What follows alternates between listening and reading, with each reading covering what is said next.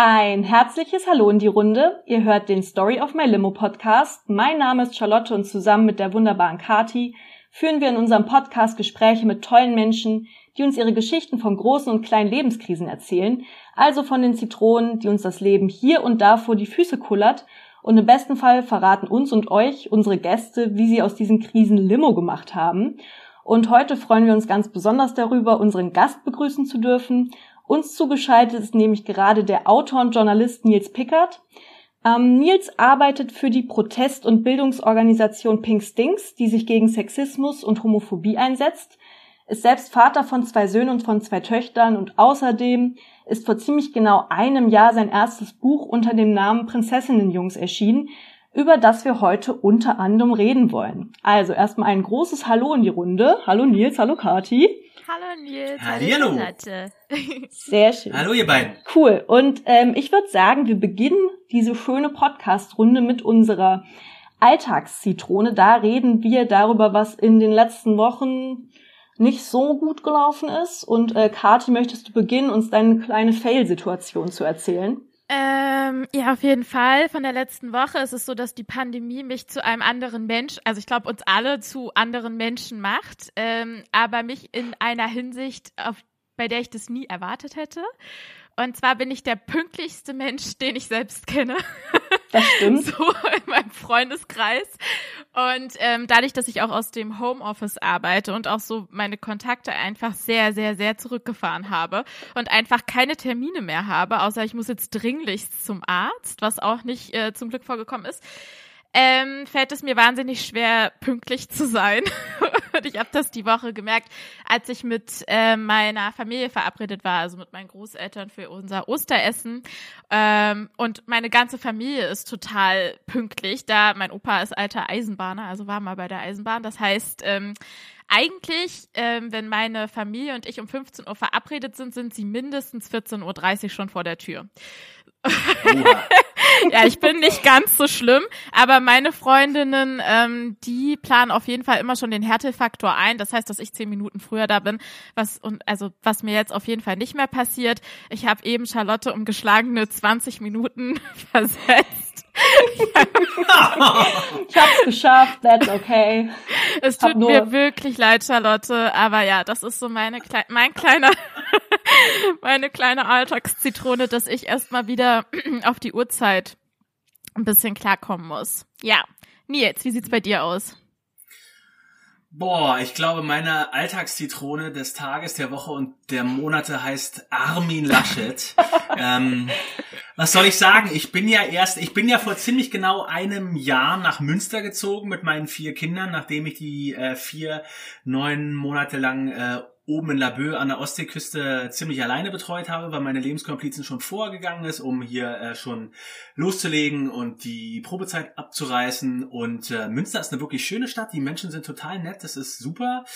Aber äh, es ist echt definitiv der falsche Zeitpunkt und definitiv der falsche Ministerpräsident, um nach Nordrhein-Westfalen zu ziehen, weil es ist wirklich, also Laschet denkt nach und auf die Ideen, die er dann kommt und dieses, äh, ja, die, dass der gerne mit seinem eigenen Kopf im Arsch schläft und dann versucht, das danach so zu vergemeinschaften und sozusagen, wir haben ja alle nicht Punkt, Punkt, Punkt. Und wir wussten ja alle ja. nicht, ja, doch, doch, ah, doch, das wussten wir, ne? Das haben einfach alle gesagt, alle äh, Forscher Innen haben darauf hingewiesen, nur, nur du und deinesgleichen hatten keinen Bock, weil sie dachten, wenn mir ganz fest die Augen zu drücken, dann geht's vielleicht weg.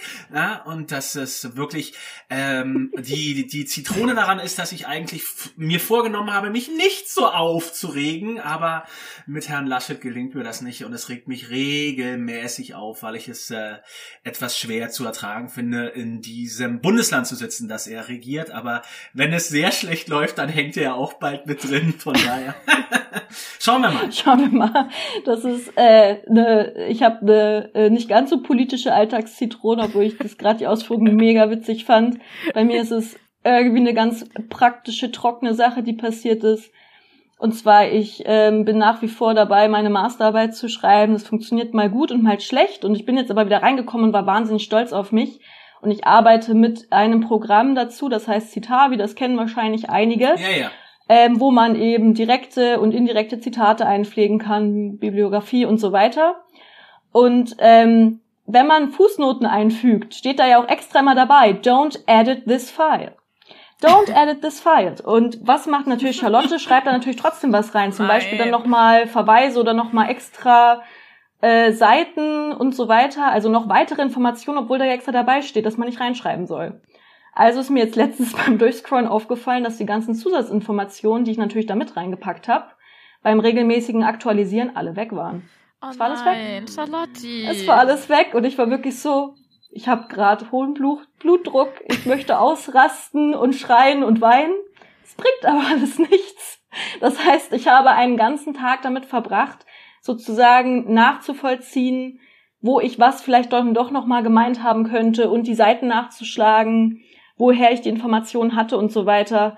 Deswegen an alle da draußen, die Citavi benutzen, bitte hört einfach auf das Programm. Don't. Don't do it. So, wenn da steht, schreib nichts in dieses Feld, dann mach's auch einfach nicht. Denk nicht, dass du über das Programm erhaben wärst, so wie ich. aber ich dachte es besser. Es ist aber alles wieder gut. Ich konnte es nacharbeiten. Es hat mich nur wieder zusätzliche Zeit gekostet, die ich eigentlich gar nicht mehr habe. Aber auch davon klagen, glaube ich, alle, die an verschiedenen Projekten arbeiten. Deswegen will ich mich nicht zu sehr beschweren.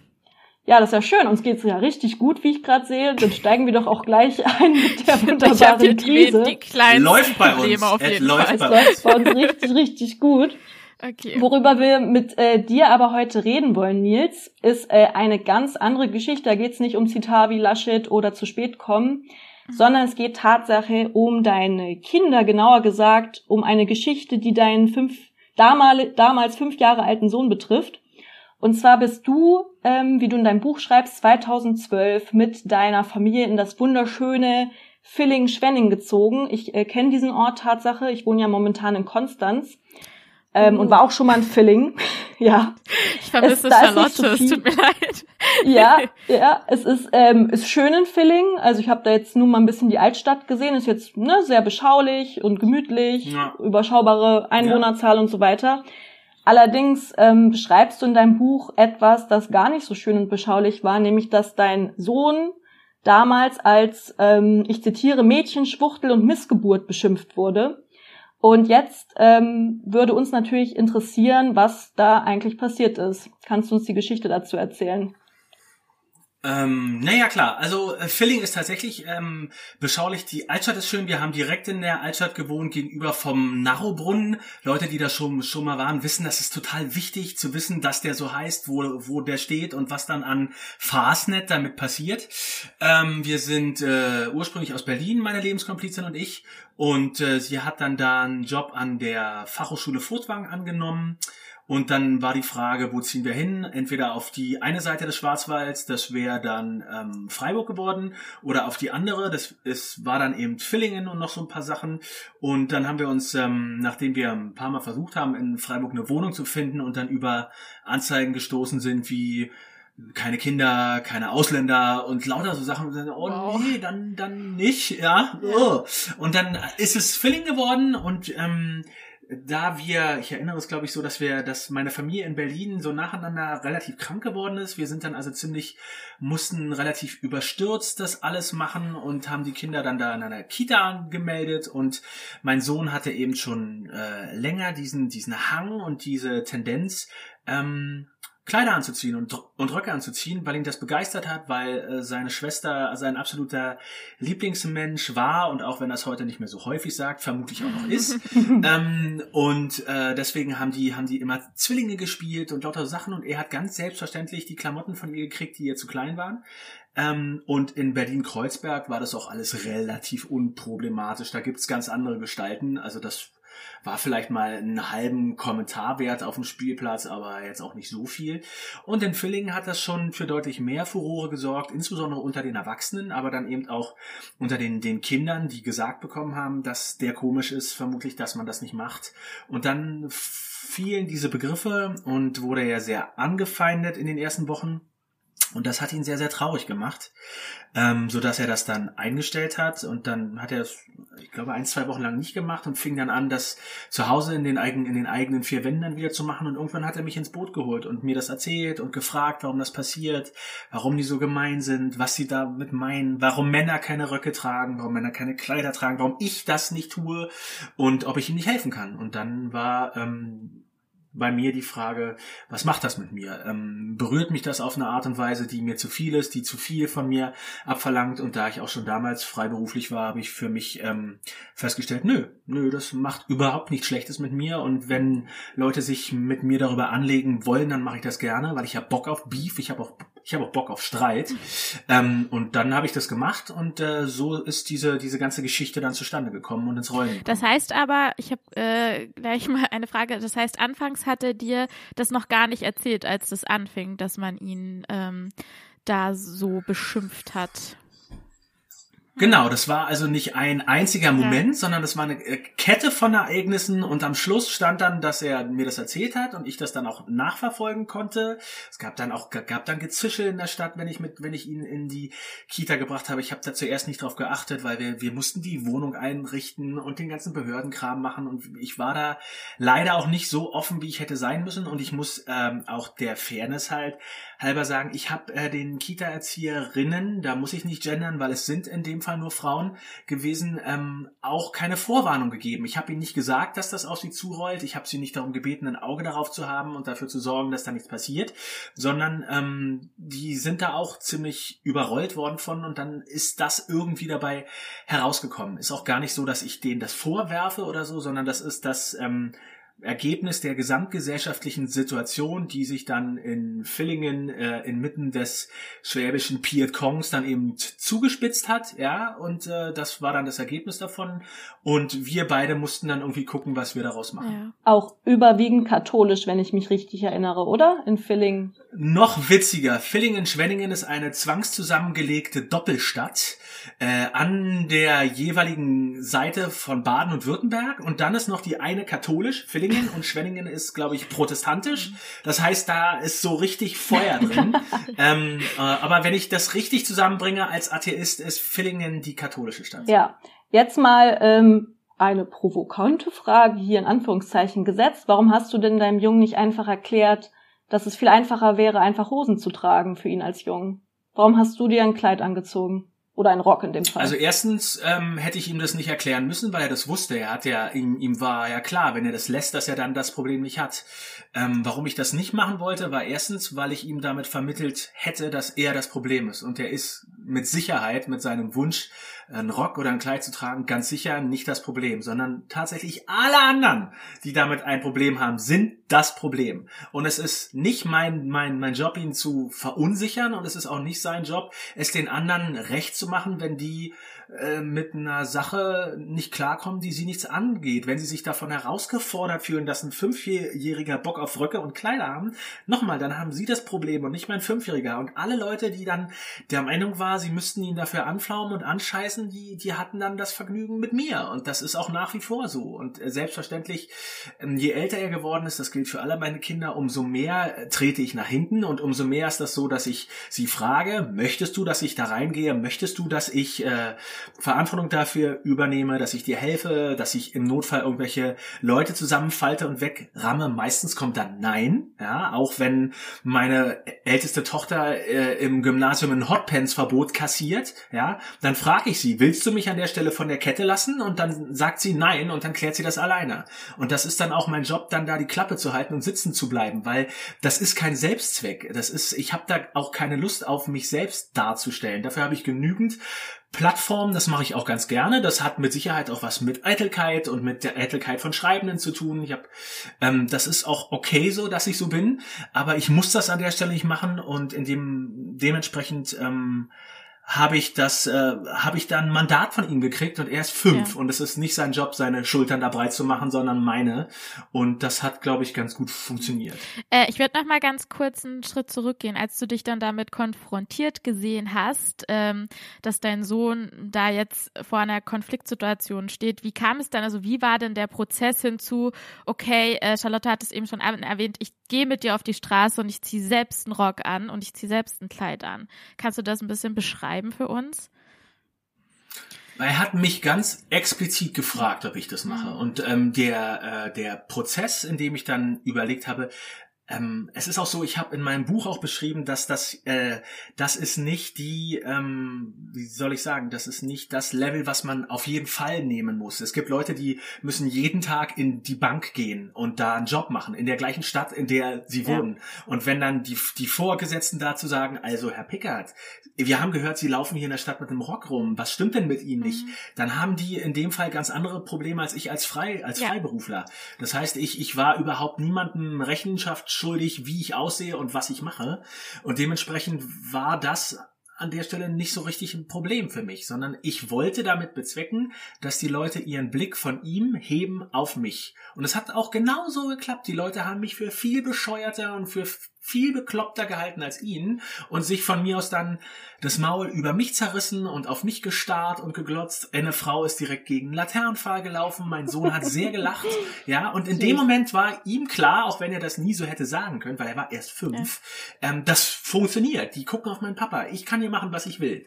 Und die, die Kinder, die ihn dann zuerst angefeindet haben, mitzunehmen, das war auch völlig unkompliziert, weil die das nicht wirklich selber ausgebrütet haben, sondern weil die so der, der verlängerte Arm von, von diesem diesen gesellschaftlichen Konsens darüber äh, waren, dass man das nicht macht. Und den haben wir dann gesagt, heute ist Rock- und Kleidtag. Hast du das nicht gewusst? Und dann kam, ach so, ach so, na, ach, ah, na dann. Und damit war das Thema dann auch gegessen. Und ähm, er hat mich auch nicht lange dafür gebraucht. Wir haben das ein paar Mal gemacht. Ich habe das dann häufiger zu Hause gemacht. Ich bin mit ihm ein paar Tage rausgegangen und irgendwann hat er wieder angefangen, das alleine in der Kita zu machen. Und äh, dann kam noch ein paar Mal Anfeindungen und dann meinte er irgendwie so, äh, so was es äh, tut mir leid für dich, dass du dich das nicht traust oder dass du das nicht darfst und dann war auch meistens schon Ruhe. Und ähm, er hat das dann eine ganze Weile noch gemacht, er hat das auch noch äh, in der Grundschule gemacht, äh, zumindest das erste Schuljahr und irgendwann, glaube ich, war dann der, ähm, der, der, der Peer-Druck so groß, dass er es gelassen hat. Aber auch an der Stelle, er schuldet es mir nicht, Röcke und Kleider anzuziehen, weil ich das irgendwie queer finde oder fancy oder nett, wenn er stromlinienförmig sein möchte und Hosen tragen möchte und kicken gehen will und sich benehmen will wie ein stereotyper Junge, solange er sich und anderen nicht wehtut, kann er das machen. Das ist ja sein Leben. Es ist nicht mein Job, ihm da irgendwelche Vorgaben zu machen, sondern es ist mein Job, ihm dabei zu helfen, frei, frei zu sein. Und die Grenzen sind, äh, dass er sich selbst und andere nicht verletzt. Und solange er das nicht tut, kann er ausprobieren, was immer er für richtig hält. Ja. Was ich äh, interessant finde, wir waren jetzt ja gerade sehr beim beim Privaten, bei den privaten Ausführungen, aber das äh, Privat ist ja auch bis zu einem gewissen Grad auch immer politisch, denn du hast ja das dann sozusagen nicht nur in der Erziehung dann mit deinem Jungen probiert, sondern du hast auch einen Artikel dann darüber geschrieben und den bei der Emma publiziert. Und das Interessante ist ja, dass daraufhin, ich sag mal, dich ein medialer Sturm erreichte. Also ja, posit wahrscheinlich ein sowohl positiv als auch negativ. Kannst du das irgendwie erklären, was damals oder kannst du erstmal allgemein erklären, was passiert ist und was das mit dir gemacht hat? Das war einfach richtig wild. Also ich, ich weiß nicht, ob ihr das kennt. Normalerweise als Freiberufler ähm, pitcht man Sachen und dann sagen die Leute, ja, das finden wir gut und dann schreibt man Texte und manchmal arbeitet man dann auch fest für Leute und, und schreibt dann Texte und manchmal schreibt man einfach Texte und überlegt sich danach, wem man die anbieten kann. Bei mir war das so, ein paar Wochen nachdem was gelaufen war, hat mich das aber immer noch so beschäftigt, dass ich darüber einen Text geschrieben habe und dann habe ich gedacht, so, ey, wen bietest du dem an? Und dann dachte ich, die Emma wäre dafür vielleicht ganz passend. Und ähm, die, die haben auch gleich gesagt, ja super, wir nehmen das, aber wir hätten gerne dazu ein Foto. Ja, habe ich gesagt, Foto, Foto, pff, müssen wir noch machen. Und dann war meine Lebenskomplizin glücklicherweise so äh, klug und umsichtig, wie sie immer ist, und hat gesagt, ja, Foto, aber nur von hinten. Und dann haben wir einfach die nächste Gelegenheit, ich glaube, es war Markttag, es war ein Mittwoch, ähm, genutzt, um äh, im, im, Rück, im Rock und Kleid rauszugehen. Und dann hat sie einfach von, von hinten zwei, drei Fotos gemacht. Ähm, wir haben Kirschen gekauft und dann haben wir das Foto abgeschickt und dann haben die gesagt, ja, super, aber äh, wir haben ja noch so eine Liste, die wir abarbeiten müssen. Artikel kommt dann so die Tage, wir geben dann Bescheid, wie man das immer so macht. Und dann sind wir in Urlaub geflogen am Freitag äh, nach Sardinien und an dem Tag erschien dann der Text. Am Wochenende hat irgendeine Bloggerin, die den Text einfach gut fand, den für ihre Freundinnen und Freunde auf Englisch übersetzt. Und während ich dann eine Woche lang Urlaub gemacht habe, äh, machte der einfach richtig die Runde. Das Internet explodierte. Ähm, Lauter Zeitungen brachten dieses Foto und diesen übersetzten Text und taten dann teilweise so, als hätten sie mit mir ausführlich darüber gesprochen. Ähm, und es, was, äh, ich habe dann irgendwann, weil ich dann doch mal nach meiner Post gucken wollte, mich in die Strandbar auf Sardinien gesetzt, mein, mein Laptop aufgemacht und hatte 1,4 Millionen nach Nachrichten äh, und das war, das war ein richtig, richtig seltsamer Moment. Also weil ich wirklich gar nicht verstanden habe, was da passiert ist. Und ich habe die nächsten Wochen und Monate gebraucht, um irgendwie damit zurechtzukommen. Das heißt, ich bin zuerst in so einen absoluten Freiberufler Selbstständigkeitsmodus gefallen und habe alle Anfragen beantwortet und äh, nachts um zwei mit der Ellen DeGeneres Show irgendwelche Telefonate geführt wegen wegen der Zeitverschiebung und äh, Texte für eine Zeitung in Japan äh, geschrieben und und in Brasilien und hier und da und tralala. Und das war einfach richtig absurd. Und dann irgendwann habe ich dann mit meiner Lebenskomplizin zusammengesessen und dann hat sie mich gefragt, so Nils, wenn das alles vorbei ist, was bleibt denn dann noch? und dann weiß ich echt, wie gesagt, der keine Fame. Ahnung, ich weiß es nicht. Ja, ja, nee, der eben nicht. Und dann habe hab ich gesagt, okay, dann, dann, dann versuchen wir irgendwas daraus zu machen, was äh, zumindest mir nicht schadet und im besten Fall äh, ein bisschen was von Substanz hat. Und dann habe ich angefangen, eben für ähm, den Leuten nicht mehr Interviews zu geben, sondern zu sagen, wenn ihr äh, was von mir bringen wollt, dann schreibe ich euch einen Text. Und dann müsst ihr den nehmen und dann guckt ihr mal, was passiert. Und davon sind dann ganz viele zurückgetreten, aber ein paar haben es auch gemacht. Und teilweise arbeite ich mit diesen Menschen, die damals mit mir sich zu einer Zusammenarbeit entschlossen haben, immer noch zusammen. Ähm, und äh, ja, ich, ich habe davor schon zu diesen Themen gearbeitet und geschrieben. Ich mache es auch danach. Aber es ist schon schon so, dass sich durch diese Aktion, durch diese äh, Berichterstattung dazu und äh, durch dieses Foto der Fokus sehr auf dieses Thema gelegt hat, der der Fokus der Leute und sie auch klarer gesehen haben, dass das mein Thema ist und was ich dazu zu sagen habe. Und äh, ja, genau. Seitdem mache ich mhm. das. Ähm, du hast da ja auch im Zuge dieses diese dieser Viralität ähm, ziemlich viel Gegenwind einstecken müssen. Mich würde mal interessieren, also ich kann mir vorstellen, dass das total überwältigend ist, ähm, dann auf einmal auf dieser Plattform zu stehen, aber wie geht man dann oder wie bist du damit umgegangen, dass da dann auch ähm, ein entsprechender Gegenwind auf dich äh, zugekommen ist? Hm. Puh, ja, also der war äh, relativ heftig. Also es gab Leute im Internet, die ähm, irgendwelche Clips gedreht haben, äh, in denen es dann darum ging, dass, äh, keine Ahnung, mein, mein, mein Sohn und ich irgendwelche Missgeburten sind, die man erschießen soll, sollte oder aufhängen. Ähm, es gab Leute, die mir unterstellt haben, dass ich meine eigene verdeckte Homosexualität aus, ausleben will auf, auf Kosten von meinem Sohn. Ähm, es gab aber auch innerhalb von Deutschland dann äh, tatsächlich auch Kolleginnen und Kollegen, die so ganz merkwürdige Sachen gemacht haben. Ich hatte einen Kollegen von einer Zeitung, der dann äh, irgendwann vor meiner Haustür stand, äh, obwohl meine Adresse nicht bekannt war, äh, und dann ein Interview von mir wollte, weil er irgendwie äh, hinten hintenrum ähm, gesteckt bekommen hat, wo ich wohne oder ich habe dann ein Radio-Interview gegeben, in dem man mir äh, vor laufenden Mikros vorgeworfen hat, ich hätte irgendeinen Publicity-Stunt äh, auf Kosten meines Sohnes gemacht was ich jetzt schon dreist fand, aber ich fand das auch ähm, okay als als harte Nachfrage. Interessant fand ich dann, dass man mir, als die Mikros dann aus waren, mich darum mich äh, mich angebettelt hat, ob ich noch ein Foto hätte mit meinem Sohn von vorne. Und ich dann gemeint habe, ihr habt ja wohl einen Arsch Arsch offen. Also Unfassbar. wer von uns äh, will will die Kuh hier jetzt melken? Ja, das kann doch das könnt das könnt ihr doch nicht ernst meinen.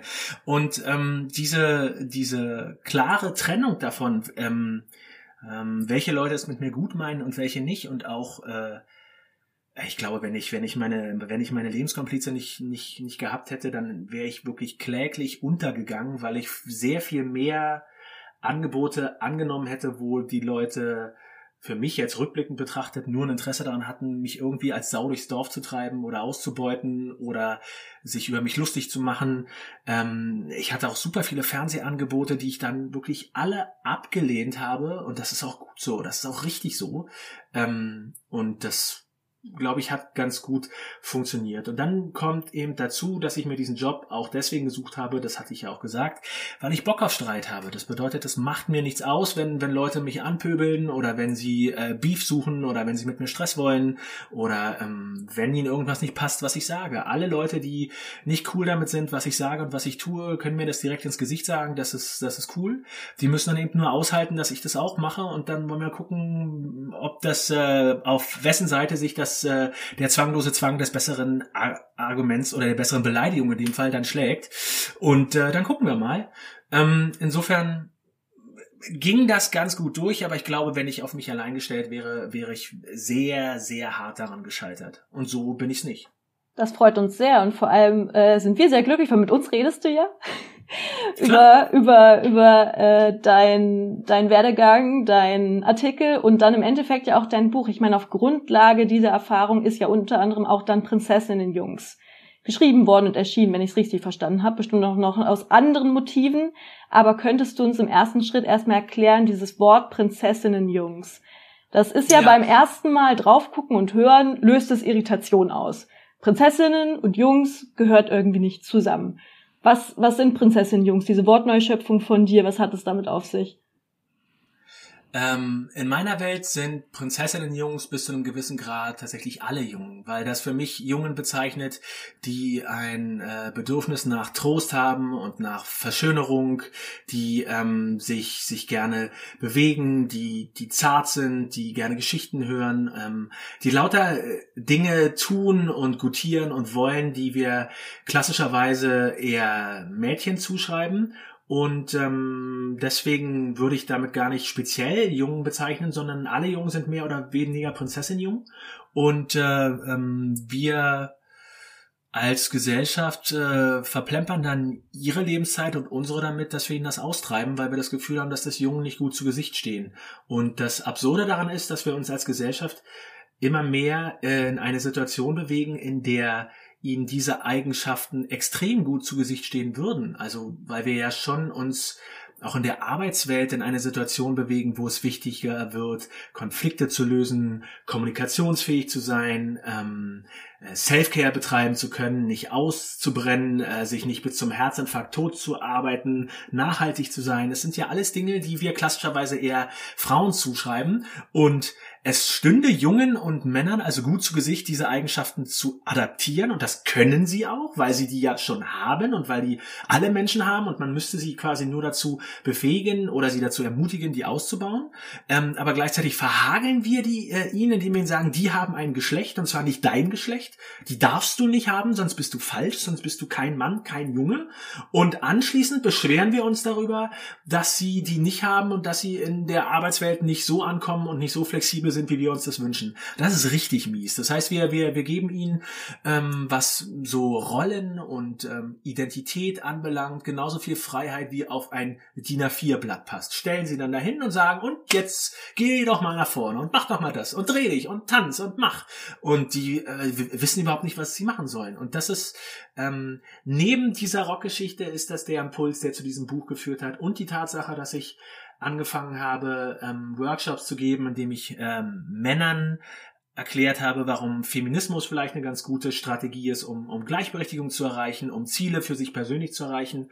Und festgestellt habe, wann immer ich anfange, darüber zu reden, dass ähm, wenn wir in einer Gesellschaft Feminismus und Gleichberechtigung wirklich durchspielen würden, dann hätten wir sie auch so weit, dass sie über ihre eigenen Gewalterfahrungen reden könnten, ohne dass man ihnen das Geschlecht abspricht, ohne dass man sie auslacht, ohne dass man sie retraumatisiert.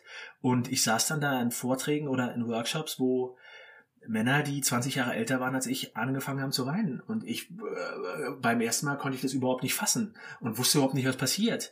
Ähm, und das abgesehen von dieser Rockgeschichte war das schon der Hauptimpuls, warum ich dieses Buch geschrieben habe. Also es, ähm, sonst hätte ich das Buch ja auch sehr viel früher schreiben können, um den Hype zu nutzen. Aber auch da war es die richtige Entscheidung, diesen Hype nicht zu nutzen, sondern ähm, das hat mir ganz gut getan, sehr, sehr lange über diese ganzen Prozesse noch nachzudenken und die mit ein bisschen Substanz äh, zu füllen und nicht bloß einfach eine Geschichte rauszuhauen, äh, die daraus besteht, dass ich das gemacht habe und damit ist dann Schluss, sondern ich wollte mir diese Konstruktion von Männlichkeit und wie sie durch ähm, Gewalt gegen sich selbst und, und die Gewalt gegen andere perpetuiert wird, wollte ich mir genauer angucken und so ist dann das Buch mhm. entstanden. Ich finde das mega spannend, ich, weil du gerade über die Workshops gesprochen hast. Also ich habe Freunde, ähm, die halten ganz, ganz krass. Ich weiß überhaupt nicht warum und äh, da gab es auch schon viele Diskussionen so an diesen klischeehaften Männlichkeitsbildern fest, obwohl sie äh, quasi das entsprechende Wissen haben und ihnen das auch zur Verfügung steht und ich ihnen das auch immer ungewollt entgegenschleudere. ähm, ich, ich verstehe das nicht einfach. Das würde mich jetzt mal interessieren, hm. wie du dir das erklärst, weil ich denke mir so, das müsste doch eigentlich auch eine großartige, beflügelnde Befreiung eigentlich sein. Ja. Ähm, ja. Ja, beides. Also es ist ein Korsett, das dich stützt und dich durchs Leben trägt und dafür sorgt, dass du ähm, dich selber nicht so anstrengend äh, äh, nicht so anstrengen musst und, und deine Muskeln nicht so belasten musst, aber es ist eben auch eine, eine, eine Zwangsjacke, aus der du dann gegebenenfalls, wenn du raus willst, wenn du dich frei bewegen willst, nicht rauskommst und, und dagegen mit aller Kraft kämpfen musst und fast nichts bewegt sich. Und das ist genau das. Also das ähm, pff, viele Männer ähm, nutzen diese, diese Klischees und diese Zuschreibung, um äh, ihr, ihr eigenes Selbstbild darüber zu definieren, weil es ja auch das ist, was sie ähm, gesagt bekommen haben, weil das auch die Dinge sind, die zumindest in, in großen Teilen ich gesagt bekommen habe. Ich habe das, das Glück, das ist auch was, was ich erst im Nachhinein gemerkt habe, dass meine Mutter einfach schon immer eine krasse Feministin war, auch wenn sie sich selber nicht so genannt äh, hätte, ähm, die ähm, relativ früh mein, mein Leben in, in ganz vieler Weise bereichert hat und mit, mit queeren Menschen äh, bereichert hat, die ich einfach bedingungslos anhimmeln konnte und gut finden konnte, aber ich konnte sie auch doof finden, ohne dass das auf ihre Queerness abzustellen war, ähm, sondern das waren das waren einfach ganz normale Freundinnen und Freunde von von meiner Mutter oder von meinen Eltern, ähm, die Teil meines Lebens waren und äh, ich glaube, das hat mir immer ganz, ganz, ganz gut geholfen, meinen Blick zumindest zu weiten. Aber was Männlichkeit anging, bin ich in äh, der ehemaligen DDR und dann äh, im vereinten Berlin relativ klassisch äh, erzogen worden und, und hatte da viele, viele Zwänge, von denen ich mich äh, ganz allmählich befreien musste. Und vieles tat auch weh. Und wenn du dann noch dazu siehst, dass ähm, Männlichkeit äh, strukturiert ist als das Gegenteil von Verunsicherung, dann siehst du, warum sie das nicht machen. Das bedeutet für für ähm, klassisch sozialisierte Heterozis-Männer ist Verunsicherung nichts Positives, sondern immer wenn sie sich verunsichert fühlen, dann ist das was Schlechtes, dann ist das was gegen ihr Geschlecht, äh, gegen die Tatsache, dass sie äh, die Hosen anhaben, die Richtung vorgeben, die Macher sind. Ähm, und ich versuche das zu reframen und äh, versuche auch so zu arbeiten und zu leben, dass ich, wenn ich merke, ich bin verunsichert, ähm, mir die Zeit gebe zu überlegen, eigentlich ist das doch vielleicht ein Indikator dafür, dass hier was richtig läuft, dass sich bei mir was bewegt, dass eine, eine Stelle, an der ich äh, wund bin, dass ich der die Gelegenheit gebe zu heilen oder dass ich mir die Möglichkeit gebe zu lernen oder meine, meine Position neu zu überdenken, wenn zum Beispiel in feministischen Kontexten mich jemand outcallt oder meine Position sehr hart hinterfragt, dann kann ich mich zurückziehen und sagen, die sind alle so gemein, das ist alles so scheiße. Oder ich kann überlegen, ist da nicht vielleicht was dran? Oder was habe ich da eigentlich gesagt? Oder musste ich diesen Raum betreten? Oder war mein Auftreten nicht vielleicht wirklich ein bisschen harsh? Ja. Oder ey, die hat mich gar nichts gefragt. Warum erkläre ich der gerade was mit Mansplaining? Das hätte ich doch eigentlich schon längst verstanden haben ja. müssen. Okay, was ist mit dir? Und, und all diese Dinge helfen mir. Momente der Verunsicherung helfen mir, mich, mich zu entwickeln. Und Momente der Verunsicherung haben kein Geschlecht. Und deswegen ist es auch völlig cool und in Ordnung, wenn Männer die haben. Und ähm, wenn wir Männer dahin bringen würden, dass sie die nicht mehr so absolut ablehnen und dann tatsächlich auch mit Gewalt versuchen, also drüber zu gehen und zu sagen, nein, das stimmt alles nicht. Das ist alles nie passiert. Ich habe die absolute Kontrolle. Dann, glaube ich, kommen, kommen wir echt, echt weiter. Und die Männer, die es betrifft, dann auch. Ja, ähm, wo stößt du denn? Du versuchst ja selbst dein eigenes Leben zu überdenken. Du sprichst ja auch in deinem Buch viel über eigene Prozesse, äh, mit Leben aus deinem, also mit persönlichen Anekdoten aus deiner Jugend, aus deinem äh, Heranwachsen sozusagen, wo du selbst Sexismus entweder begegnet bist oder ihn selbst produziert hast sozusagen oder reproduziert hast. Jetzt würde mich interessieren, wie versuchst du das denn jetzt wiederum in der Rolle als als Vater? Wie versuchst du deine Kinder geschlechtergerecht zu erziehen, beziehungsweise stößt du da auch regelmäßig an deine Grenzen oder ist das bei euch sozusagen sehr aufgeklärt und ist es eine Art Selbstläufer? da lacht, da kommt das höhnische Lachen, niemals. Ah, Selbstläufer. Ja, also vielleicht zu teilen. Es gibt bestimmte Dinge, die sich inzwischen so verselbstständigt haben, äh, dass sie, dass sie tatsächlich selber laufen. Aber ich scheitere daran jeden, jeden Tag. Und die, die, die, die, die Kunst oder das, was es dann ausmacht, ist die, die Ausdauer nicht zu verlieren und nicht aufzugeben. Und wenn ich merke, dass ich ähm, über Wochen und Monate eigentlich immer nur meine Töchter frage, ob sie mir beim Kochen helfen wollen und dieses Angebot niemals als an meine Söhne richte, dann mache ich was falsch. Und ich bin davor nicht gefeit. Das ist, das ist ja, das ist ja also das ist ja die Default-Situation, das ist ja der Status quo. Und ähm, deswegen gibt es ja auch das schöne Wort entlernen, weil es nicht nur eines Entschlusses bedarf, das nicht mehr zu tun und zu sagen, so, ich höre jetzt auf damit und dann ist alles schick und erledigt, sondern ich muss diese ganzen Dinge aktiv entlernen und denen immer wieder was entgegenhalten. Und es gibt ganz viele ganz, ganz viele Strukturen, an die ich immer wieder ran muss. Zum Beispiel, ey, es gibt ganz viele Dinge, die mir in meinem, in, in meinem Job Vorteile bringen, äh, die aber trotzdem äh, komplett sexistisch strukturiert sind. Zum Beispiel, dass ich dazu neige, Anfragen zu Themengebieten anzunehmen, äh, über die ich überhaupt nichts weiß oder wo mir zehn Frauen einfallen, die deutlich qualifizierter sind als ich. Und dieses Gefühl, mir das zuzutrauen und dafür auch äh, bezahlt werden zu dürfen, das hat komplett was damit zu tun, dass ich ein Mann bin. Dieses, äh, äh die, die, die Tatsache, dass das Imposter-Syndrom ein Geschlecht hat, das heißt, dass es viel mehr Frauen gibt, die sich ständig fragen, bin ich hier richtig? Kann ich das, was ich da mache? Was passiert, wenn, oh Gott, was passiert, wenn die anderen rausfinden, dass ich das nicht kann? Das hat ja einen Grund, dass das in, in der Hauptsache Frauen sind. Und es hat auch einen Grund, warum Männer bei Anfragen immer die, die, die meisten als erstes sagen, ja, ja klar, mache ich. Ja, nee, das traue ich nicht. Machen sich gar keine Sorgen. Das bis morgen ist das glatt erledigt.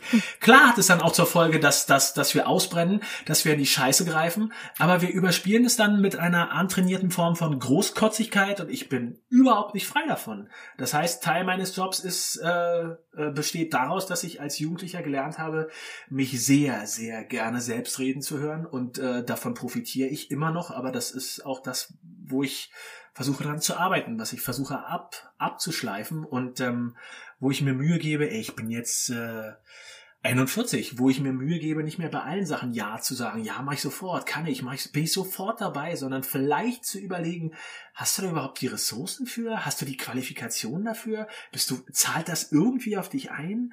Hast du nicht vielleicht auch noch ein Privatleben, eine Gesundheit oder womöglich gar keine Lust darauf?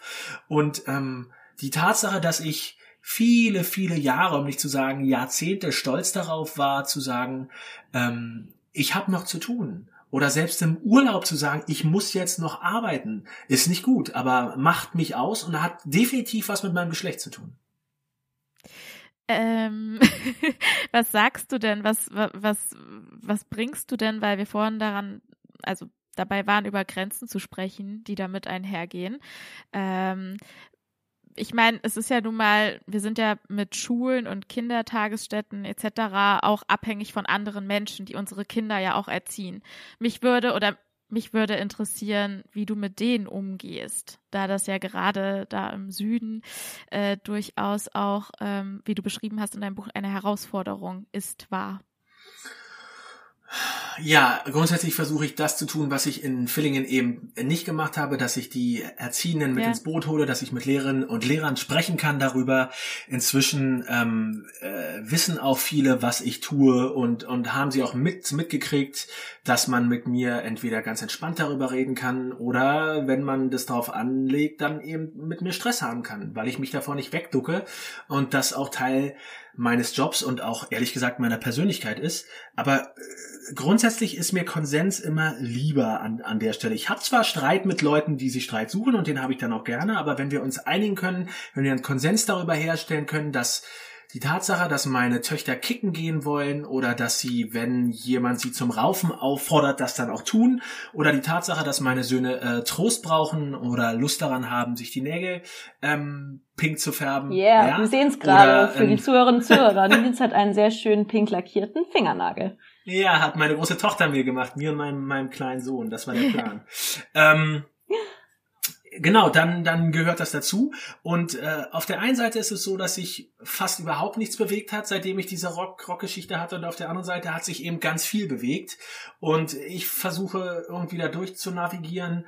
Aber ich mache das jetzt auch schon so lange und das ist auch ja, das ist, das ist Teil uns, unserer Familienidentität, das ist Teil der, der Weltsicht, die meine Lebenskomplizin und ich habe, haben. Das leben wir, das arbeiten wir, wir sind beide in diesem Bereich tätig. Das bedeutet, wenn wir uns das nur als Schuh anziehen würden oder wenn wir das nur spielen würden oder wenn, wenn das nur etwas wäre, von dem wir mal gehört haben, dass es vielleicht die richtige Entscheidung wär, wäre, dann würde das viel schwieriger sein. Aber dadurch, dass wir das sind, dass wir das leben und dass wir das atmen, ähm, fällt uns das auch nicht schwer. Und komme ich, um vielleicht diese Frage vorwegzunehmen, auch selten an den Punkt, dass ich in meinem Privatleben an Menschen stoße, die das total anfeinden oder nicht verstehen, weil ich mache das ja nicht erst seit ja. gestern, ja. Und und selbst wenn ich neue Leute kennenlerne, habe ich inzwischen tatsächlich auch den den Luxus, dass mir mein Ruf so ein bisschen vorausrennt und und dann äh, vor Ort schon da ist und die Leute merken, ah okay, der war das, alles klar, dann mh, hm, ja okay, dann vielleicht nicht oder dann ja, total gerne und dementsprechend schafft sich mein Ruf eine Blase, die äh, mir und meiner Familie, glaube ich, ganz recht ist. Mhm. Äh, wir haben ja gerade schon viel von ähm, äh, Anforderungen an Männer und Männlichkeit und Jungs gesprochen. Ich finde es ganz spannend, wenn ich mich richtig entsinne, benutzt du an keiner Stelle in deinem Buch diesen jetzt äh, viel benutzten Begriff oder Zusammensetzung toxische Männlichkeit, obwohl ja viele Bereiche, die du ansprichst, glaube ich, auch mit diesem Begriff geframed werden können. Ich möchte ganz kurz einen Satz, wenn das okay ist, aus deinem Buch vorlesen, bei dem ich mich tragischerweise ziemlich totgelacht habe, weil du es einfach so schön auf den Punkt gebracht hast. Es ist ja auch sehr, also an bestimmten Stellen, es ist ein sehr ernstes Buch. Du schreibst über viele Themen, ja eben nicht nur Erziehung, sondern du ziehst den Bogen ja auch weiter zu den Themen ähm, Gewalt, äh, Identität, äh, Homofeindlichkeit etc. pp. Ja, deswegen sehr, sehr lebenswert. Aber ein Satz, wie gesagt, er ist tragisch, aber ich fand ihn auch sehr witzig. Du schreibst ihn in Anführungszeichen. Er heißt, von heute an werde ich in der Öffentlichkeit nur noch eine gefühlskalte Arschlochmaske tragen und mich an der Abwertung anderer beteiligen. Das wird super. Ähm, Kathi und ich haben das Buch jetzt natürlich schon gelesen. Äh, kannst du unsere Zuhörerinnen und Zuhörer kurz aufklären, was das gemeint ist? Hier geht es ja um eher so, sage ich mal, die Gefühlswelt von Jungen und Männern. Ja. Ähm, ja, Männern wird ja so allgemein hin unterstellt, dass sie nicht so viele Gefühle hätten wie Frauen und die, die sie haben, sind dann auch nicht so tief. Das heißt, wir sind emotional äh, verengter und flacher. Deswegen spricht man uns in Werbung gerne an mit Männer haben auch Gefühle, Komma Durst. Ja? Und dann wird uns ein Getränk angeboten oder ähm, man, ähm, man äh, ja. Oder man versucht es mit Nacktheit oder ich durfte für Pink Stings mal auch ein, ein Werbeplakat öffentlich äh, scheiße finden, äh, indem es um Garagentore ging und die wurden beworben, indem ein Mann daneben stand, der unter seiner Hose eine sichtbare Erektion hatte. Das bedeutet, ich, ich werde, ich bin Teil eines Geschlechts, von dem man denkt, das ist so eindimensional, so verflacht und so stumpf, dass wir geil werden, wenn wir Garagentore sehen und das zeigt man dann eben, indem wir eine Erektion bekommen. Und das ist äh, halt, das kann man lustig finden, aber ich finde es einfach super, super traurig. Und ich, ich, ich will so nicht sein. Und ich will auch ehrlich gesagt nicht, dass man mein Geschlecht so zeichnet oder mein, mein, mein Söhnen erzählt, dass es das jetzt so ist. Ehrlich gesagt auch nicht meinen Töchtern, ne? weil das wirklich total eindimensionales, verflachtes Bild ist. Ähm, die Gefühle, die Männer empfinden, sind genauso weitläufig oder tief oder flach wie die von Frauen, nur dass wir ihnen eben erzählen, äh, dass, dass, dass wir ein Narrativ aufbauen, in dem das nicht so stattfindet. Es gibt bestimmte Bereiche, Zorn, Aggressivität, Wut, ähm, in der das dann ganz tief und, und, und ganz äh, stark empfunden sein darf, ähm, sexuelles Begehren, aber darüber hinaus ähm, wird es dann sehr, sehr flach und äh, dementsprechend ähm, war das eine Anspielung darauf. Es gibt eine wunderbare Dokumentation, die heißt The Mask You Live In. Ähm, ich glaube, die läuft auch immer noch auf Netflix, in der ähm, die Filmemacherin zeigt, wie in den Vereinigten Staaten Jugendliche sich eine, eine Maske zulegen. Junge Männer, Jungen, äh, um Männlichkeit zu demonstrieren, um sich keine Blöße zu geben, um keine Schwäche zu zeigen, um möglichst wenig Gewalt zu erfahren, um als hart und unnahbar zu gelten. Und wenn dann, ähm, wenn dann geschulte und ähm, genaue, mitführende Sozialarbeiter mit ihnen darüber reden, dann brechen diese Jungen alle zusammen und sagen so Sachen wie, in der Grundschule hatte ich noch richtig gute Freunde und seit ich hier bin, gelingt mir das nicht, weil wir reden nicht mehr miteinander. Oder ich weiß nicht, wie weit ihr in diesen Jungen- und Männerwelten drin sind, aber wenn, wenn äh, Stereotype Jungen und Männer zusammenstehen, ähm, dann reden die auch äh, in vielen Bereichen nicht direkt miteinander, sondern über die Bande Frauen, wenn es um ihre, um, um ihr eigenes Begehren geht, um ihr Wollen, um ihr Lieben, dann ist das nicht so, ähm, hey, ich habe ein Mädchen gesehen, das mir gefällt, wenn ich, wenn, wenn ich die sehe, Alter, ich raste total aus, ich kriege Schmetterlinge, ich weiß nicht, was ich sagen soll, mir werden die Knie weich, sondern man, man, man spielt so ein merkwürdiges Ping-Pong-Spiel und dann ist das Mädchen wie so eine Pinnwand. Man haftet sein eigenes Begehren daran und ähm, entmenschlicht sie so, das ist nur noch so, so, so eine Lein, Leinwand und anstatt wirklich direkt mit dem Gegenüber, mit dem Mann oder dem Jungen zu sprechen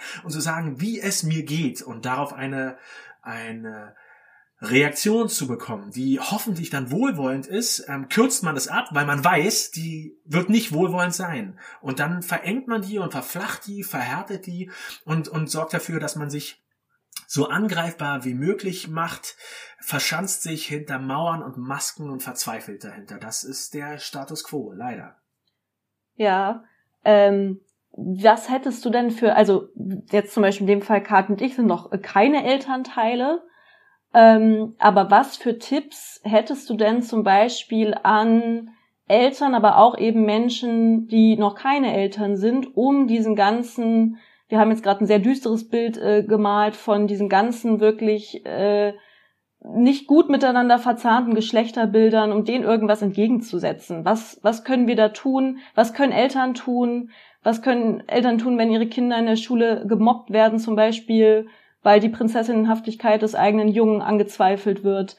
Ähm, aber auch jetzt eben in dem Fall Kathi oder ich, was können wir tun, um was an diesen gesellschaftlichen vorgegebenen Normen, wo wir jetzt ja schon an vielen Stellen entlarvt haben, dass die an vielen Stellen äh, nicht so eine gute Idee sind, ähm, hättest du da was zu raten? Hm. Ich freue mich immer persönlich und auch strukturell darüber, wenn man äh, Dingen, Farben und Vorlieben kein Geschlecht gibt. Das kann man zu Hause machen, das, das hilft schon mal, wenn man einem einfach sagt, okay, Menschen haben ein Geschlecht, aber die Farbe Pink hat kein Geschlecht oder sich trösten zu lassen oder ins Ballett gehen zu wollen oder anderen Leuten in Krisensituationen auf die Fresse hauen zu wollen, das hat kein Geschlecht. Ähm, das wäre das eine. Ähm, dann würde ich mich freuen, wenn wir mit, mit Identität und dem Ausprobieren von ähm, Identitäten einfach spielerischer umgehen und uns mehr Spaß erlauben und äh, Kindern und Jugendlichen mehr Raum dafür geben und sagen, ja klar, probier das doch aus. Die Maxime ist, verletz dich nicht, verletz die anderen nicht, schau, was dir gut tut. Und wenn du Bock darauf hast, einen Rock anzuziehen, dann machst du das. Und wenn du äh, drei Jahre mit Hosenanzug herumlaufen willst und ähm, äh, Lehre zum Bankkaufmann oder zur Bankkauffrau machen willst, dann machst du halt das. Das ist ja dein Leben. Du gehörst mir nicht. Du bist nicht mein Besitz, sondern mein, mein Job als Vater ist es dir zur Freiheit zu verhelfen. Je jünger du bist, bist, umso mehr muss ich mich da reinhängen. Je älter du bist, umso mehr trete ich zurück und warte darauf, dass ich angesprochen werde oder dass die Situation in einer Art und Weise eskaliert, wo ich einschreiten muss. Aber ansonsten verhelfe ich dir zur, zur Freiheit und ähm, zur Gleichberechtigung und zur Selbstfindung und ziehe mich dann zurück. Und wenn, wenn man, wenn man Konflikte mit äh, Erziehenden hat, mit Lehrerinnen und, Le und Lehrern, mit, mit NachbarInnen, mit, mit lauter Leuten, dann bin ich immer dafür, dass man sich Verbündete sucht und dann versucht, mit den Leuten darüber ins Gespräch zu kommen, möglichst niedrig, so niedrigschwellig wie es geht, zu sagen, was einem wichtig ist, was man akzeptieren kann und was nicht. Und wenn die Person darauf eingeht, dann ist das gut, dann findet man mit Sicherheit auch einen Konsens. Und wenn die Person nicht darauf eingeht, dann bin ich für Kampf. Und das äh, bezieht auch die eigene Familie mit ein. Wenn die Oma der Meinung ist, dass der, äh, der Junge kein Kleid tragen darf, dann ist die Oma dran und nicht mein, mein kleiner Junge, weil der hat es nicht verdient. Und ich weiß, die Oma ist dann vielleicht schon über 80 und eigentlich müsste die Oma sich da nicht mehr bewegen, weil sie ja auch schon wirklich lang genug gelebt hat. Ist okay, aber nein, die Oma ist dann dran. Und wir klären das irgendwie. Und, und wenn wir einen friedlichen Status quo erreichen, wo sie ihre Weltanschauung behalten kann und mein Klein in Ruhe lässt, ist das auch ja. okay. Ich muss sie nicht, äh, ich äh, muss sie nicht missionieren, ja. Das ist nicht der Antrieb, sondern der Fokus ist dann immer der Kleine oder die Kleine und dass das gut läuft. Und das bedeutet nicht, dass sich meine Kinder konfliktscheu erziehe. Es gibt genug Konflikte, die sie die ganze Zeit kriegen. Aber ich finde, wir sollten ihnen die Konflikte zumuten, die sie ähm, erstens auch aushalten können und, und zweitens, die sie irgendwie zumindest voranbringen können. Und ein Konflikt darüber, ob ein Junge einen Rock oder ein Kleid tragen kann, ist einfach nur lächerlich, weil ein Rock ist ein Rock, ist ein Rock, ist ein Rock. Das ist ein Kleidungsstück. Ich, äh, je länger diese Geschichte her ist, umso absurder finde ich die und frage mich, was die Leute daran so krass fanden. Es ist doch einfach nur, ja, meine Güte, es gab doch auch davor Metal-Typen, die Kills getragen haben und, und äh, ganz viele äh, queere Gruppen, die das schon ewig machen und jetzt, keine Ahnung, aber es ist, ja, es ist nur ein Rock, es ist einfach nur ein Stück Stoff. Ich glaube, die Diskussion werden wir noch lange darüber führen, habe ich leider das Gefühl, wahrscheinlich noch mal in zwölf Jahren. Ja, Vermutlich. leider auch. Es gibt, ähm, weil du vorhin über das Einschreiten gesprochen hast, also solange deine Kinder niemanden wehtun, ähm, ist, ist für dich alles fein, dann sollen sie sich entfalten können. Es gab eine Situation, die du im Buch beschrieben hast, da fährst du mit deinem Sohn und dessen Freunde. Genau, ihr wolltet in den äh, Klettergarten, in den Kletterwald fahren, genau. Mhm. Und ähm, du hörst quasi das Gespräch von den äh, Jungs mit. Und ähm, da gibt es die Situation, dass sie sich über ihre Urlaube austauschen und dass ähm, einer nicht in den Urlaub gefahren ist. Und genau. Ja. Und dann ähm, wird quasi ein Schimpfwort oder ein vermeintliches Schimpfwort benutzt, ähm, das eigentlich eine sexuelle Orientierung schreibt oder halt einfach komplett ähm, abwertend ist. Ähm, und da beschreibst du dann halt auch in dem Buch, wie du da mit dir selbst ins Gericht gehst und überlegst, was du jetzt tust, so was kann ich jetzt machen, damit ähm, das jetzt für, also wie reagiert jetzt mein Sohn und was sollte ich jetzt tun? Ich fand das ziemlich spannend, weil ich halt selbst auch, äh, es gab die eine, ähm, auch bei uns im Freundes Freundinnenkreis die Situation, dass ähm, Menschen mit Behinderung, es gibt ja oft die Situation, dass dann eben diese Bezeichnung als Schimpfwort verwendet wird und bei in meinem Umkreis leider noch viel zu oft. Und ich bin halt zu 50 Prozent sage ich was und zu den anderen 50 Prozent, da hast du mich dann auch in dem Fall erwischt, ähm, habe ich einfach keine Kraft mehr. Ich denke so, ey, ich weiß genau, was du jetzt sagen wirst. Es wird eine ewige Diskussion. Ich will hier einfach eigentlich nur so mit dir zusammen sein und ein Bier trinken. Ähm, was würdest du mir in dem Fall oder auch unseren HörerInnen ähm, raten? Beziehungsweise kannst du ja auch erstmal aufklären, wie das dann weiterging, die Situation im Auto, sorry. ähm, ja, also äh, der, der Freund von meinem Sohn äh, fand das total schwul, dass er nicht in den, Ur in den Urlaub gefahren ist und ähm, diese Regel haben wir bei uns äh, tatsächlich zu Hause, dass wir, wir, wir dürfen schimpfen und wir dürfen fluchen, aber wir, wir werten keine Menschen damit ab und schon gar nicht Menschen, die damit überhaupt nichts zu tun haben und die äh, in den meisten Fällen auch äh, nicht, an, nicht anwesend sind. Ähm, und dann hatte ich eben die Option, spreche ich das an und sorge damit womöglich dafür, dass ich den Geburtstagsausflug von meinem Sohn verhaue. Ähm, oder spreche ich das nicht an und ähm, verrate damit Menschen in meinem Leben, die schwul sind und äh, die mir sehr, sehr viel bedeuten, die ich sehr, sehr liebe, ähm, die mir wichtig sind, die mir nie was getan haben, die äh, meinen Kindern nie was getan haben und die es nicht ähm, verdient haben, dass man ihre sexuelle Orientierung dafür benutzt, Dinge zu benennen, die man ekelhaft findet, grauenhaft, schlimm oder einfach nur langweilig. Und ähm, ich habe dann ein bisschen mit mir gerungen, wie ich das mache, und mein Sohn hat auch den Braten sofort gerochen. In dem Moment, wo sein Freund gesagt hat, das ist schwul, kam der Blick nach vorne, so, oh Mann, oh Papa, bitte sag nichts. Ähm, ich habe mich dann aber dafür entschieden, äh, was zu sagen, habe gesagt, ey, Jungs, pass mal auf, das ist nicht cool, das macht ihr nicht. Nicht, nicht mit mir, nicht in meinem Haus, nicht in meinem Auto, nicht auf meine, auf der Geburtstagsfeier, zu der ich euch fahre, am besten überhaupt gar nicht.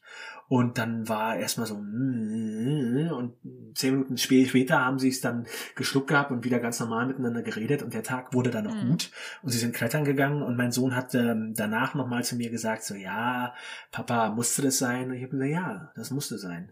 Und ich weiß, dass mich das in seinem Buch auch äh, uncool macht und blöd und es hätte auch in die Hose gehen können, aber mir war das wichtig.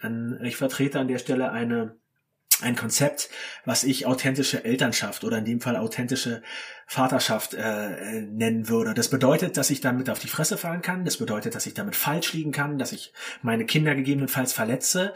Ähm, aber es bedeutet, dass ich bei mir bleibe und ich echt bleibe und für meine Kinder nachvollziehbar und nicht völlig in dem springe, weil ich glaube, ich müsste jetzt was tun oder was nicht tun wollen, sondern ich versuche in meiner Erziehung, in meiner, auch in meiner Erschöpfung, in meiner Unfähigkeit so nachvollziehbar und transparent zu sein, wie es irgendwie mhm. geht. Ja? Das heißt, wenn ich mein, wenn wenn ich äh, die Haustür aufmache und meine Kinder sehen mich, dann möchte ich, dass ich, äh, dass sie wissen, wie es mir geht. Nicht, weil sie besonders gut raten können, sondern weil ich ihnen das spie spiegle. Genauso wie ich wissen will, wie es ihnen ihnen geht und das sehen will.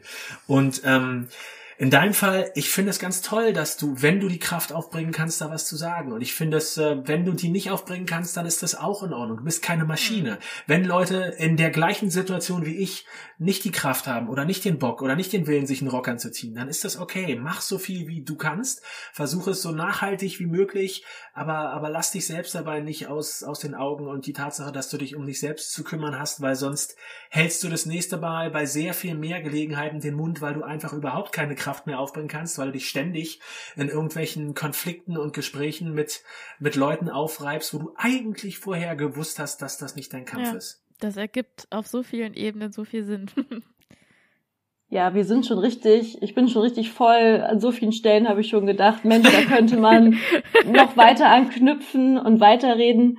Ähm, aber ich hätte jetzt fast gedacht, Nils, was ist denn, wir haben ja so ein bisschen das Konzept, es gibt ganz, ganz viele Zitronen in unserem Leben, aber im besten Fall machen wir Limonade daraus. Konntest du aus deinen ganzen Erfahrungen, die du mit äh, Geschlechterungerechtigkeit erlebt hast, wie gesagt, sie teilweise selber reproduziert hast, die deinen Kindern passiert sind, deiner Lebenskomplizin. Übrigens ein schöner Begriff, habe ich mich auch schon im, auch im Buch gefragt. Ähm, andere sagen ja, es ist, weiß ich nicht, meine Freundin, das ist meine Partnerin, meine Lebensabschnittsgefährtin, was ich sehr sperrig finde, das Wort, gibt's aber auch. ähm, erstmal, wie kommt es zu dem Begriff? Und zweitens, wo hast du denn, wo siehst du die Limonade? Oder gibt es sozusagen noch Hoffnung auf dem Weg hin zu einer geschlechtergerechten Welt? Gesundheit, liebe Kathi. Gesundheit. auf dem Weg, Kathi hat das hübscheste Niesen auf der Welt. Ich lieb's. Ähm, gibt es irgendwo noch eine, eine Limonade, die du für dich pressen konntest, kannst? Oh, also abgesehen von diesem äh, ganzen Pandemie-Schlamassel, in dem wir hier sitzen, ist mein Leben eigentlich sehr limonadig in, inzwischen. Das heißt, ich kann, ich, ich habe einen Job, den ich sehr liebe. Ich habe eine, eine Familie, die mir alles bedeutet. Ich habe meine, meine Lebenskomplizin. Ähm, ja, dieses, diesen Begriff habe ich mir mal für sie ausgedacht, weil wir nicht verheiratet sind. Ich sie aber kenne, seitdem sie elf ist und wir jetzt seit äh, über 25 Jahren zusammen sind. Und dementsprechend finde ich den, den Begriff eigentlich ganz passend, dass wir uns nicht nur lieben, sondern dass wir uns gemeinsam auch so ein bisschen gegen, äh, gegen die Widrigkeiten des Lebens verschwören miteinander, um das irgendwie auf die Reihe zu kriegen. Deswegen ist das eine, eine Lebenskomplizenschaft, die wir da haben. Ähm, und das funktioniert erstaunlich gut. Wir haben äh, wir haben so Nischen für uns gefunden. Wir haben glücklicherweise beide ähm, eher so ein Interesse daran, den Alltag so cool und nett und angenehm wie möglich zu gestalten und versuchen nicht so, hm, wie soll ich sagen, Höhepunkte außerhalb des Alltags zu setzen, dass, so dass wir uns dann von einem zum nächsten hangeln und den Alltag dann aushalten oder ertragen können, weil wir wissen, es kommt ja bald der nächste Höhepunkt, sondern eigentlich ist unser Alltag ziemlich cool und nett und schön und ich, ich darf mit, mit tollen Menschen arbeiten, die Bock haben auf das, was ich tue und, und was ich schreibe. Ich, ich kann gerade ein Kinderbuch schreiben, auf das ich total Bock habe. Ich darf ein neues Sachbuch schreiben, auf das ich total Bock habe. Ähm, das sind alles Dinge, die ich äh, schon immer wollte. Ich habe da, glaube ich, auch, was diese äh, Zitrone und ähm, die Limonade angeht, den Vorteil, dass ich, und ich habe lange gebraucht, um zu verstehen, dass das bei den meisten Menschen nicht so ist. Ich wusste immer, wer ich bin, wen ich liebe und was ich machen will. Das immer. ist echt. Und das das hat sich nie geändert und das, äh, ich musste sehr alt werden, also für meine Begriffe sehr alt, um zu realisieren, dass bei anderen Menschen das nicht so ist. Zumindest ist nicht zwingend. Ähm, und äh, solange dieser Film einigermaßen gut läuft, und das tut er jetzt schon seit einigen Jahren, ähm, schwimme ich in Limonade und, und all diese Zitronen, die es so gibt, die fallen nur an meinen riesigen Limonadensee, in dem ich schwimme und machen den, den, den Geschmack dann vielleicht ein bisschen bitterer, aber nicht wirklich. Wahnsinn, dann seid ihr seit eurer Jugendzeit äh, in eurer Komplizenschaft zusammen vereint. Ja. Wahnsinn. Ja. Das ist unfassbar. Ich habe sie, ich habe sie gesehen das erste Mal mit elf und habe mich sehr sofort in Nein, sie verliebt. Das ist ja verrückt. Doch. Das ist so schön. Ich weiß, es ist, es ist total kitschig. Und was soll ich dir sagen? Mein neues Sachbuch geht über gleichberechtigte Beziehung und der erste Satz ist, Liebe ist niemals genug. Ich bin ja mal gespannt, wie ich das dann vertreten will mit meiner Beziehung. Das ich bin sehr gespannt. Oh, Kaufempfehlung ja. geht raus an dieser Stelle. Nee, ähm, ich bin richtig gerührt von dieser, also nicht, dass es deine Aufgabe wäre, äh, mich hier zu rühren, aber ähm, es ist lange nicht mehr so eine schöne Liebesgeschichte, wenn ich dort so das Wort Liebe benutzen darf, gehört. Ich würde gerne noch mal ein Interview jetzt aufnehmen dazu. Danke. Naja, das Hast zweite kommt ja. ja. ja. Ähm, nein, das waren äh, fabelhafte Abschlussworte. Charlotte hat mir verraten, dass du gefragt hast, ob du uns auch Fragen stellen darfst. Genau. Meine Frage ist jetzt, hast du Fragen an uns zum Ende? Boah, ganz viele. Ich habe mich jetzt ein bisschen zurückgehalten. Ich muss dann auch immer meinen inneren Journalisten an die Kette legen, aber das geht, geht ja schon los mit dem Thema von äh, Charlottes Masterarbeit, äh, dann genauer, wie ihr euch kennengelernt habt, obwohl ich das ja schon ein bisschen im Podcast äh, gehört habe, dann wohin ihr mit dem Podcast noch gehen wollt, welche Pläne ihr habt, wen ihr noch einladen wollt, also das, das sprengt oh. vielleicht ein bisschen den Rahmen. Aber das würde ich Charlotte, sagen. willst du es willst ähm, kurz, kurz skizzieren? skizzieren. Also, naja, wir haben jetzt sozusagen, also ich habe, äh, ich glaube, so romantische Liebe auf den ersten Blick hatte ich nicht, aber bei uns beiden war es ja schon Freundschaftsliebe. Also zumindest ja. auf den ersten Tag. Das war ja. schon auch sehr schön. Wir haben uns an einem, das haben wir auch in einer anderen Folge schon mal äh, ausführlicher erzählt, deswegen nur kurz. Wir haben uns direkt am Einführungs Einführungswoche Bachelor, erster Tag, äh, kennengelernt, beschnuppert, am Abend zusammen bei einem Bier uns die gegenseitige Lebensgeschichte, die noch nicht so lang war mit ähm, 20 oder wie alt wir da waren. trotzdem schon Aber was los. Trotzdem hat's gereicht für einen Abend und für ein Bier und seitdem war das irgendwie echt äh, ziemlich Arsch auf Eimer und haben echt viel zusammen irgendwie erlebt und äh, Kati hat mich eigentlich seitdem ich nach Konstanz gezogen bin in Anführungszeichen genervt mit der Idee, oh Charlotte, Podcast machen, ich liebe Podcast, du liebst Podcast, das wäre so cool. Und ich habe eigentlich immer sehr zurückhaltend, ja, mal gucken, ich habe voll viel zu tun. Und jeder Mensch hat ja viel zu tun. Ja, aber man muss ja auch, auch noch dazu sagen. sagen, dass uns halt auch die Themen einfach auch vereinen. Also dass wir halt wirklich gerade über das, über die Themen, über die wir heute gesprochen haben, halt wirklich stundenlang Telefonatgespräche geführt haben. Und ich das tatsächlich äh, in all meinen Freundschaften habe ich, ich habe viele tolle Freundschaften, aber in der Freundschaft ist das schon was, was bezeichnend ist dafür, dass wir uns an solchen Themen so verlieren können und da auch so gemeinschaftlich ähm, ähnliche Interessen haben, für die wir brennen. Sorry, das wollte ich nur kurz ja. noch mit erwähnen. Ja, voll. Genau. Ja, voll. Wir gucken ja auch gern die gleichen Filme, lesen die gleichen Bücher an vielen Stellen. Also wenn Kati, Kati hat mir noch nie ein Buch empfohlen, was ich nicht mochte. Ich könnte mich zumindest nicht erinnern. Cool. Also das ist irgendwie auch so eine schöne Erkenntnis. Ähm, auch, auch abseits von äh, romantischen Beziehungen kann man ja auch sehr intensive freundschaftliche Beziehungen führen äh, wir in dem Fall als äh, Frauen sozialisiert, ähm, kenne ich zum Beispiel nicht, das hat mich auch sehr berührt in deinem Buch, so dieses ganze Kapitel über, wie sehr Jungs sozusagen intime Freundschaft eigentlich aberzogen wird. Ja, ja, das ähm, es hat mich irgendwie echt fast ein bisschen traurig gemacht, weil das kenne ich zum Beispiel gar nicht. Ich durfte immer tolle, intensive Freundschaften führen, vor allem viel mit Frauen. Und äh, genau, Kathi ist davon eine meiner Freundinnen. Und naja, das Tolle war dann, dass dann eben Kathi jetzt vor ein paar Wochen mich mit hier ins äh, Limo-Boot geholt hat und ähm, ich es richtig geil finde und es total viel Spaß macht. und ähm, aber eben Katis kreative Energie und jetzt äh, versuchen wir unsere beiden Energien da zusammenzuführen. Ähm, meine Masterarbeit schreibe ich über eine äh, deutsche jüdische Autorin, ähm, auf die bin ich gekommen, weil ich selbst ein paar Monate in Tel Aviv gewohnt habe und da im Goethe-Institut cool. äh, Goethe-Institut gearbeitet habe und da gab es mal eine Ausstellung unter anderem zu dieser Frau. Das hatte ich dann aber schon wieder so halber vergessen. Ähm, Welche? Äh, Jenny Aloni heißt die. Und mhm. dann hatte ich das schon wieder so halber ver vergessen und dann musste ich ein Masterarbeitsthema finden und dann hatte ich hier aber von meinem Vater geschenkt das Lexikon deutsch-jüdischer Autorin stehen. Und da bin ich Aloni, Buchstabe A, auf die Seite geblättert, so, ah ja, die kenne ich.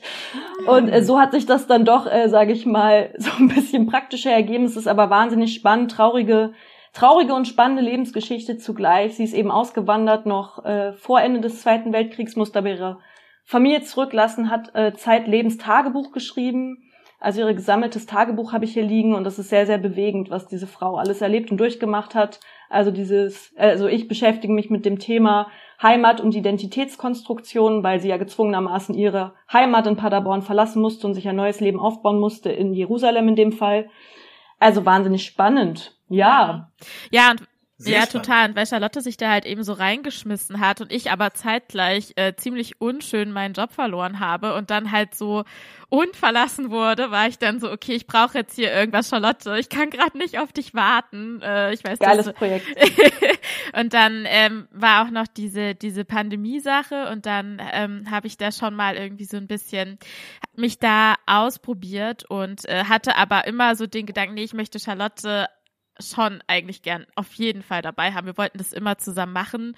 Und ähm, ja, als es dann schlussendlich auch so war, dass ich dann wieder einen Job hatte, ich so, ja, jetzt ist der Zeitpunkt, Charlotte kommt so langsam, hat sich so eingegroovt und hat mehr Zeit und mehr Zeitfenster, also in meinem Empfinden. ist so, ja, ist so. ähm, ich dachte, das ist jetzt ein guter Zeitpunkt, deswegen, ähm, genau, ist es dann so gelaufen. Und ja, äh, wo wir hinwollen, ich glaube, das ist so jetzt machen wir das noch so nebenher als Hobby. Wir freuen uns natürlich über jede Hörerin, über jeden Hörer, über alle Menschen, die, die Bock haben äh, auf die Sachen, die wir hier besprechen und auf die Geschichten, auf die Zitroniken und Limonadigen. Ähm, was mich ganz kurz zum Schlusswort bringt. Äh, ich habe ja letztens, äh, dank unseres Hosts, das hatte ich äh, auch schon mal äh, auf Social Media geteilt, relativ viele, eigentlich alle Abonnenten, alle Spotify-Abonnenten verloren. Deswegen diejenigen, die eventuell diese Folge jetzt gesucht haben und äh, noch nicht wieder auf Abonnieren geklickt haben, äh, es würde uns wahnsinnig freuen, wenn ihr einmal nochmal auf Abonnieren klickt, damit wir euch äh, nicht aus den Augen oder aus den Ohren verlieren oder ihr uns nicht. Das wäre total feini. Und ähm, genau, wenn ihr Fragen habt oder Kritik oder irgendwas, was euch jetzt zu dieser Folge hier ähm, bewegt, dann schreibt uns das gerne auf Instagram oder per E-Mail. Per Instagram unter Story of my Limo und ähm, Charlotte, unsere E-Mail-Adresse musst du gerade nochmal. Ähm, ja, limo.story.podcast at gmail.com. Das wäre ganz Alter. toll. Cool. Ja. Ähm, Nils, vielen, vielen Dank für deine Zeit und das wirklich intensive Gespräch. Ich habe da noch so ganz viele Sachen, wo ich äh, denke, da möchte ich an der und der Stelle nochmal so für mich nachhaken. Das war wirklich absolut ähm, gewinnbringend. Und ähm, Charlotte, Ich Ja, vielen hast, Dank. Genau. Ja, vielen, vielen Dank. Es hat äh, mega viel Spaß gemacht. Äh, du warst ein super toller Gesprächspartner mit einer spannenden Geschichte, mit einem spannenden Buch. Ähm, Kaufempfehlung geht raus. Wir machen ja normalerweise keine Werbung, aber wir haben ja auch die Limo Ja, Medien. genau. Deswegen Prinzessinnenjungs erschienen im Belz Verlag. Ähm, holt es euch, ob ihr Eltern seid oder nicht. Wie gesagt, ich bin noch keine Mutter und trotzdem habe ich eine Menge gelernt. Und ähm, bin sogar am überlegen, meine Eltern haben jetzt erwachsene Kinder und trotzdem würde ich es ihnen gerne schenken, weil äh, Cool. vielleicht können sie auch was über sich selbst lernen, wie sie groß geworden sind. Ich meine, Erziehung ist ja auch ein generationenübergreifendes Thema, ähm, egal wie alt man ist und wie alt die Kinder sind. Und deswegen, es war mir eine absolute Ehre, mit dir heute zu sprechen, zusammen mit Kathi. Es hat mega Bock gemacht. Ja, fand ich auch. Sehr, sehr gut. Ich danke euch. Ja, Danke. vielen Dank. Tschüss an euch da draußen. Ciao! Ciao.